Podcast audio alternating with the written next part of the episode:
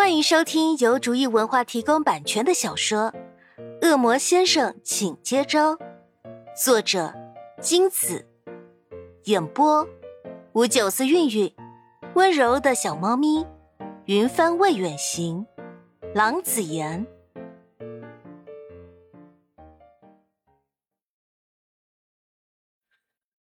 第六十一章，他就是魔父，恶魔的父亲。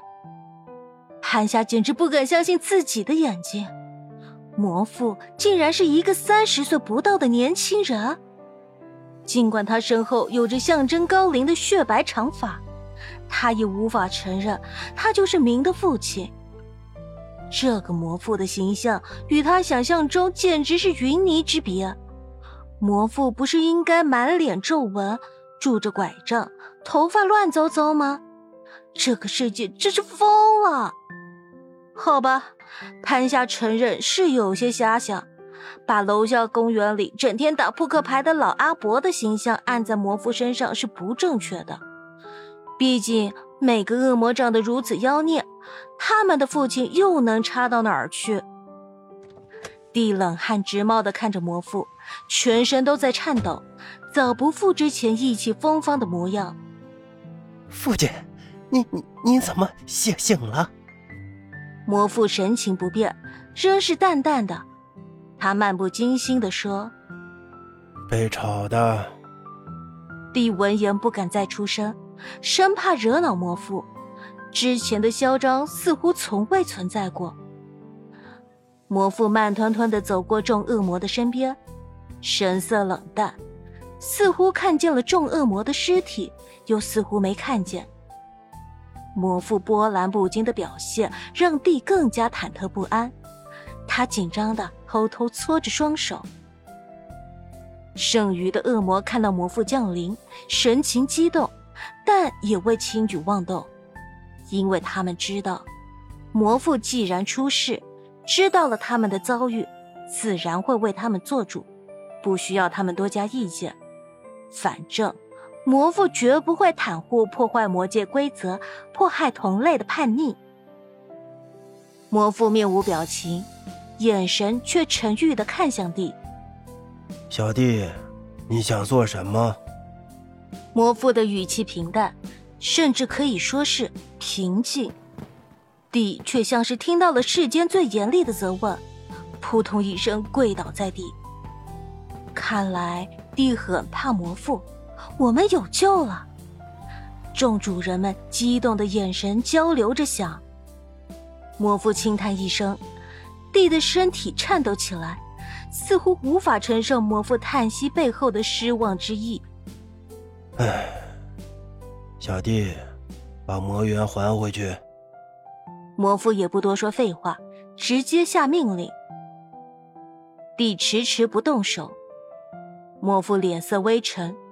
这次更简洁，只说了一个字：“去。”帝不敢再顽抗，不甘心的把辛辛苦苦到手的魔元逐一还回给各个恶魔。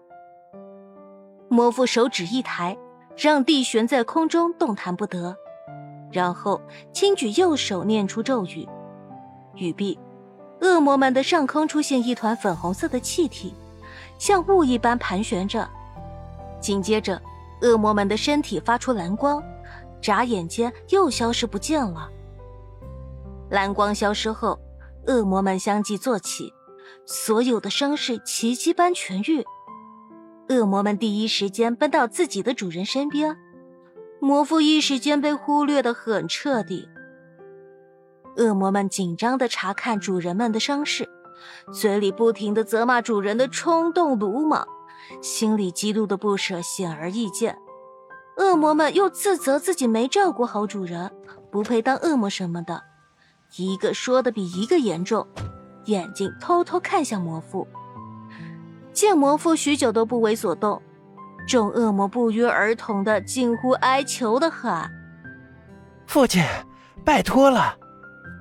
看着眼前行为模式几乎一致，场景还有些搞笑的众恶魔。魔父冷哼一声，没好气的说：“哼，你们现在倒想起我来了？恶魔们尴尬的干笑。的确，魔父是他们吵醒的，虽然是为了呼救，但之后却对魔父不闻不问，是有点过分。魔父见恶魔脸上都有些难为情，便不再为难他们。魔父打了个响指，众人们的伤口居然缓慢的痊愈，半晌就全好了，人也变得精神。潘夏甚至发现自己的内伤竟然也被治好了，简直不敢相信，一个响指就能治好他们的伤。好吧，比起恶魔们的伤，他们的伤的确只值一个响指。谢谢谢父亲。众主人一致说道：“父亲可不是你们叫的。”魔父面无表情地说。众主人面面相觑。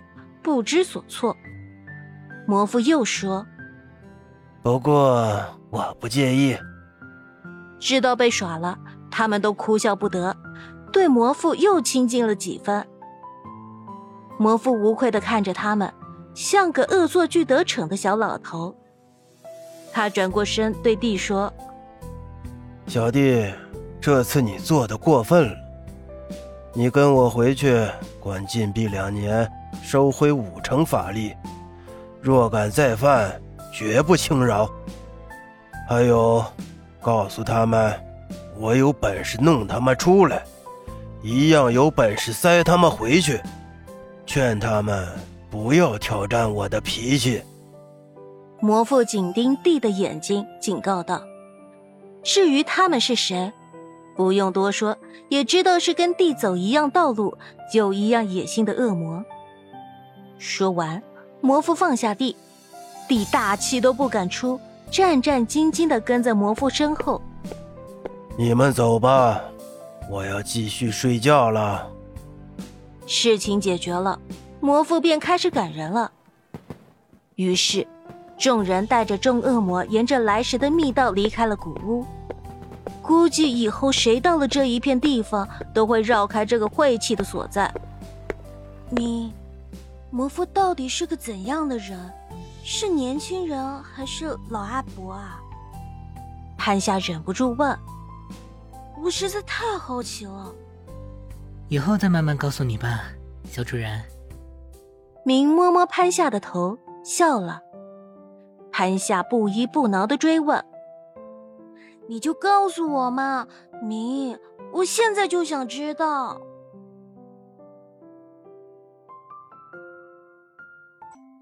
本集播讲完毕，感谢您的收听。